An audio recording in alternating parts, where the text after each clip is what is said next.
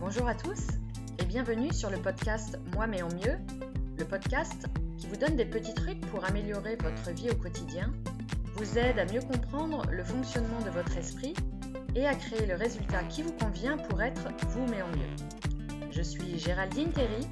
Dans cet épisode 14, nous allons parler de comment profiter de nous, comment apprécier qui nous sommes comment nous essayons de plaire aux autres quand nous n'arrivons pas à profiter de nous, et enfin, comment nous utilisons des tampons émotionnels pour compenser l'émotion négative de ne pas s'accepter tel que nous sommes. Comment profiter de nous? Est-ce que vous connaissez beaucoup de personnes qui aiment exactement qui elles sont, qui seraient prêtes à ne rien changer et qui parviennent à profiter de leur propre personne et de leur propre compagnie? Et là, je ne veux pas parler de ce que les autres personnes aiment chez nous. Je parle bien de ce que nous, nous aimons chez nous. Eh bien, assez peu en vérité, voire très peu. C'est étonnant, hein? Non, sans doute pas en fait, mais décevant carrément. La plupart du temps, nous n'apprécions pas notre physique ou certains euh, traits de notre caractère ou certains de nos comportements. Nous aimerions être différents de ce que nous sommes. Nous aimerions être nous mais en différent. Ce qui n'est pas la même chose que d'être nous mais en mieux, parce que dans ce cas, il s'agit de presque refuser la personne que nous sommes en ce moment.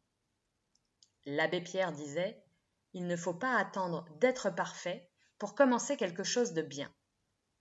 Alors imaginez un instant apprécier sincèrement la personne que nous sommes, ne pas vouloir renoncer à quelque chose en nous, et ça ne veut pas dire ne pas vouloir être meilleur, ça veut juste dire être contente et satisfaite de qui nous sommes aujourd'hui. Ça ne serait pas kiffant d'apprécier notre valeur et parvenir à, profiter de nous tels que nous sommes aujourd'hui et y prendre du plaisir en plus de ça? Il y a des gens pour lesquels rester seul avec eux-mêmes est limite insupportable, tellement il ou elle ne s'aiment pas. C'est par exemple le cas des personnes qui, euh, quand ils terminent une relation amoureuse, ils enchaînent directement sur une autre parce qu'il leur est impossible d'apprécier leur propre compagnie. Parfois, nous ne profitons pas de qui nous sommes vraiment, nous passons à côté de ces fantastiques êtres humains, certes imparfaits, que nous sommes. Pourtant, les moments de solitude sont des instants privilégiés.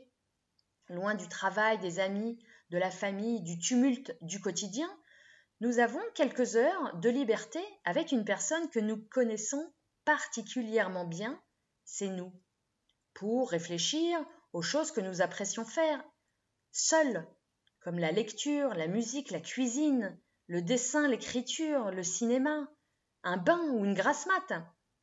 Il ne reste alors plus qu'à s'organiser, prendre le temps de les réaliser, après tout, nous méritons aussi bien que les autres. Alors je vous entends d'ici, oui, mais là, c'est limite narcissique. Et je ne veux pas être narcissique. Mais non, être narcissique, c'est avoir un besoin excessif d'être admiré et un manque total d'empathie. C'est quand même très différent que d'apprécier être avec soi, d'aimer être qui on est. Donc moi, ce que j'ai envie de vous proposer aujourd'hui, c'est d'essayer d'apprécier qui nous sommes aujourd'hui avec nos qualités, nos défauts et nos imperfections, tout le paquet cadeau arriver à profiter de nous tels que nous sommes, pour ensuite s'améliorer, ça c'est bonus, mais d'abord arriver à s'apprécier tel que nous sommes. Et ne pas être en boucle sur des pensées comme je devrais être plus mince ou plus intelligent ou plus sportif, je suis trop gros, trop paresseux, trop grand, trop petit, trop maladroit, trop maigre. J'aurais aimé avoir des parents différents et des amis différents ou une vie différente, bref, ma vie a mal tourné. Encore un tour qu'aime bien nous jouer notre cerveau. C'est tellement plus facile pour nous de croire toutes ces choses négatives que d'accepter que nous sommes exactement comme nous devons être. Nous avons tous une idée précise de ce qui est supposé être, une idée de la façon dont nous devrions être, de ce à quoi nous devrions ressembler, de quelle devrait être notre apparence, c'est bien connu, nous avons la connaissance suprême et nous savons pertinemment comment le monde devrait fonctionner. Nous avons une idée très précise de ce qui devrait se passer dans nos vies. Sans doute avons-nous avalé une boule de cristal. Donc nous pensons tous, plus ou moins, que nous devrions avoir beaucoup plus de positif, de joli, d'agréable, et bien sûr beaucoup moins de négatif, de difficile, de désagréable. Si vous souhaitez en savoir plus sur la notion du 50-50, vous pouvez écouter le podcast numéro 12. Nous dépensons un temps précieux et une énergie incalculable à refuser que notre vie ne corresponde pas à cette vision que nous avons dans notre imagination. Ben si, nous avons tous, plus ou moins, une vision dans notre imagination, dans notre esprit, de la façon dont nos parents auraient dû nous élever, de la façon dont notre conjoint devrait nous traiter, de la façon dont le gouvernement aurait dû traiter la problématique du coronavirus, etc. Et du coup, puisque ce n'est pas le cas, puisque les choses arrivent de la façon dont elles arrivent et non pas de la façon dont nous aimerions qu'elles arrivent, eh bien un, nous luttons contre la réalité et comme le dit Byron Katie, nous perdons à 100% des fois, mais deux, nous avons l'impression que tout est à mettre à la poubelle, tout est raté. Mais ça veut dire quoi exactement c'est raté? Vous voyez comme on peut se gâcher la vie à se dire que la vie devrait être d'une certaine façon et que nous devrions être d'une certaine façon et comment ces croyances limitantes peuvent nous faire nous sentir mal? Être heureux ne signifie pas que tout est parfait, cela signifie que vous avez décidé de regarder au-delà des imperfections. Aristote. Nous avons toujours l'impression que la vie du voisin est meilleure que la nôtre, parce qu'il est plus riche, plus beau, qu'il a une famille plus parfaite ou un métier de rêve. Bref, c'est faux, c'est complètement faux. Nous pensons que l'herbe est plus verte dans le jardin d'à côté, alors qu'en réalité, si on regarde les choses dans leur moyenne, c'est toujours un équilibre 50-50. Les sujets changent peut-être, mais la misère et la souffrance sont toujours là.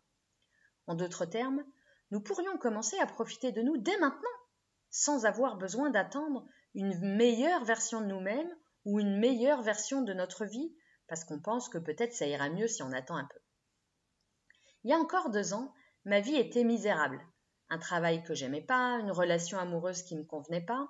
Le coaching m'a permis d'y voir plus clair, de savoir qui j'étais, ce que je voulais et surtout de quoi j'étais capable. Alors bien sûr, j'ai toujours des difficultés, des moments de doute, des échecs, des tentatives qui n'aboutissent pas. Mais tout ça me permet de progresser. La seule différence avec avant, c'est que maintenant, j'apprécie tout cela, même les moments difficiles.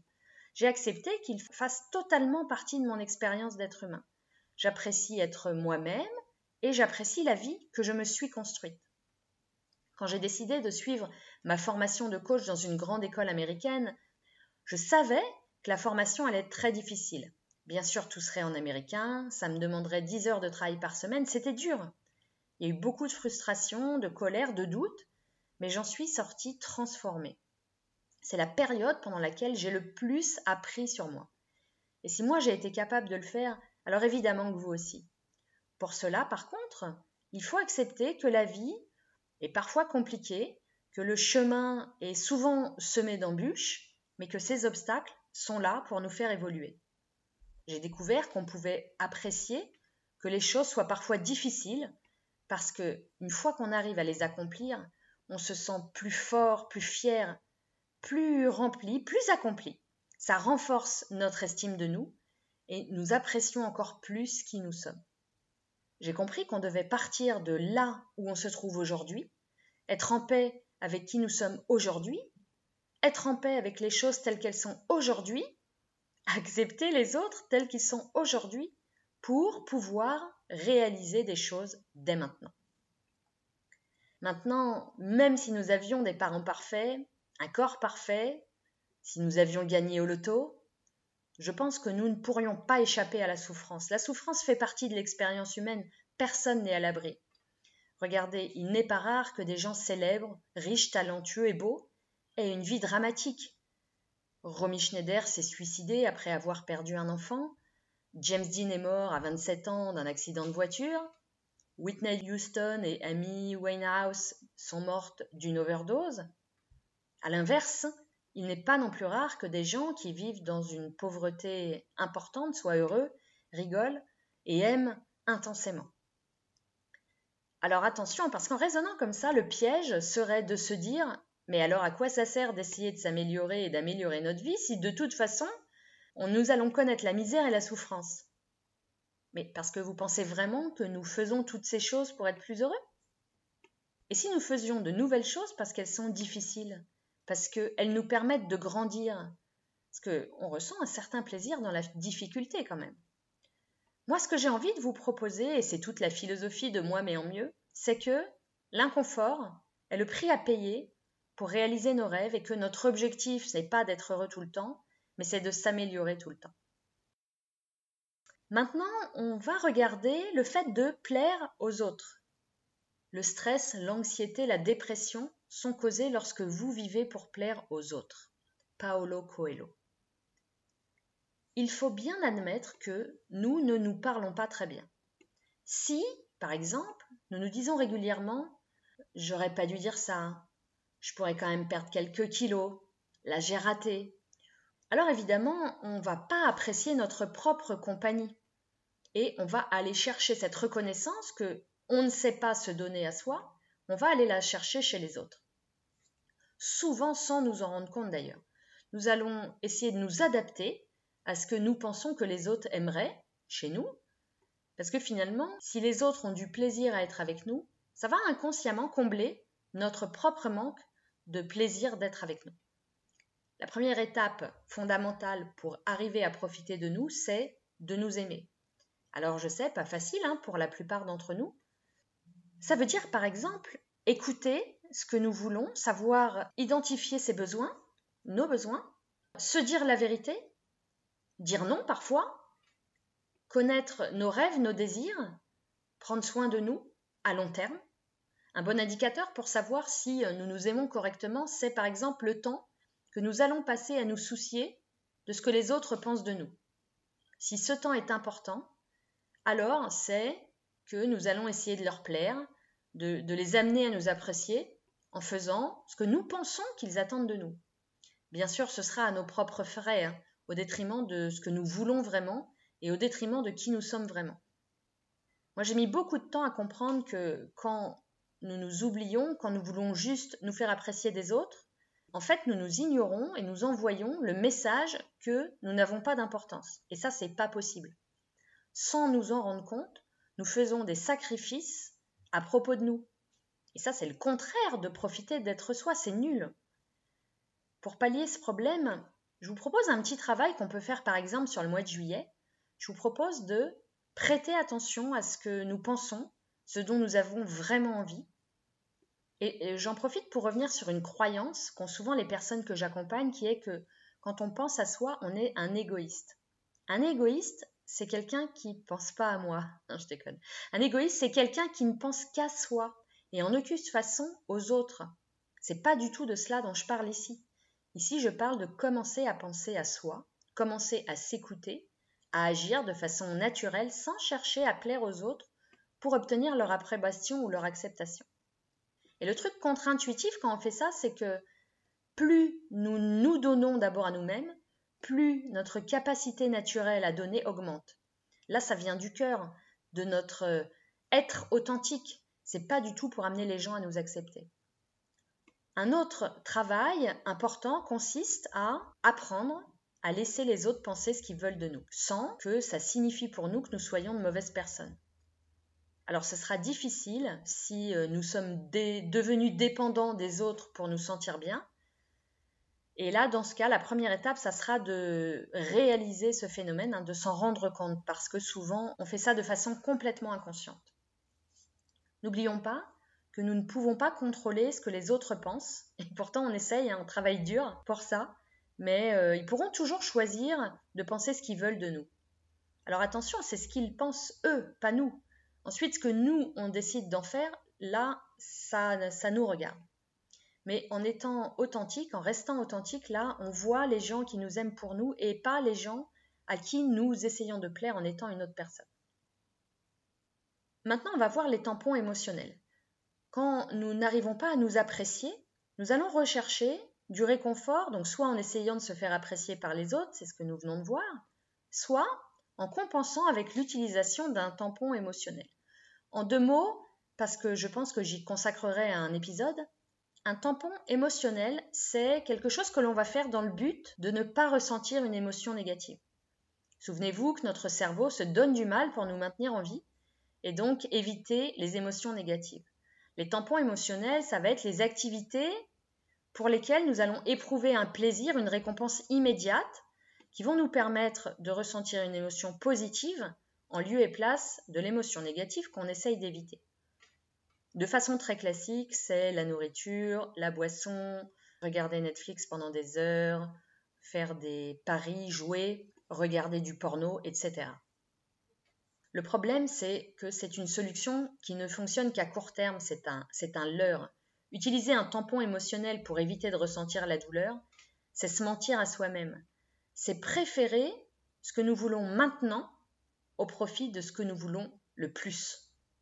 On crée alors une fausse relation avec nous-mêmes, où nos vrais désirs ne sont pas connus, et où le plaisir immédiat se substitue à la vraie joie d'être nous. La solution à plus long terme, en revanche, c'est choisir d'arrêter ce tampon émotionnel, accepter l'inconfort qu'on essaye d'éviter de ressentir au départ, et ainsi notre besoin de plaire aux autres va considérablement diminuer. Au début, ça nous paraîtra difficile, mais en fin de compte, ça se révélera super bénéfique. S'affranchir des tampons émotionnels, ça nous permettra d'honorer nos objectifs à plus long terme, à encaisser, voire même apprécier l'inconfort de réaliser quelque chose de difficile, de réaliser que nous sommes capables d'encaisser, que ce soit dur. Et c'est là que la magie opère. Nous arrivons à nous écouter, à prendre soin de nous. Nous réalisons que nous sommes capables de faire des choses incroyables, des choses que nous voulons vraiment, que nous sommes capables d'être là pour nous, nous soutenir quand c'est difficile, et du coup d'être sincèrement qui nous sommes, et finalement d'arriver à profiter de qui nous sommes et de la vie que nous créons de façon volontaire et délibérée. Parce que c'est pas en faisant des choses faciles que nous deviendrons plus forts.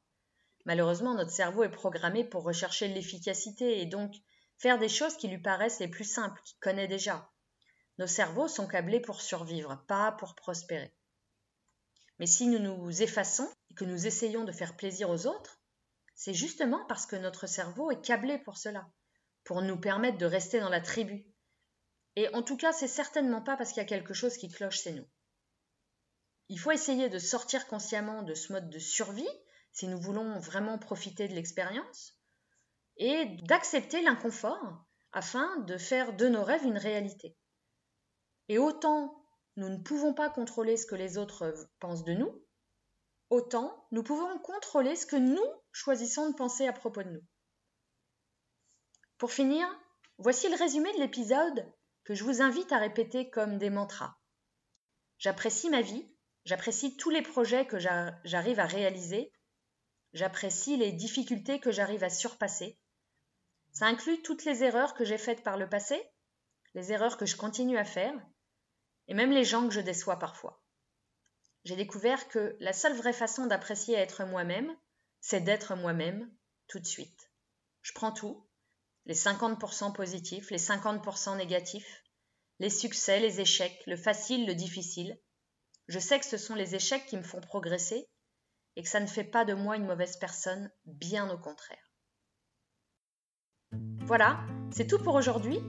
Si ce podcast vous a plu, je vous remercie de prendre quelques secondes pour laisser une mention j'aime ou un 5 étoiles si vous êtes sur iTunes ainsi qu'un commentaire. Ça permettra au podcast d'être proposé plus facilement retrouver tous les podcasts, les notes de l'épisode ou encore prendre contact avec moi, je vous donne rendez-vous sur le site web www.gtcoaching.fr, g e e. Merci et rendez-vous la semaine prochaine pour un nouvel épisode. Et d'ici là, continuez d'être vous mais en mieux.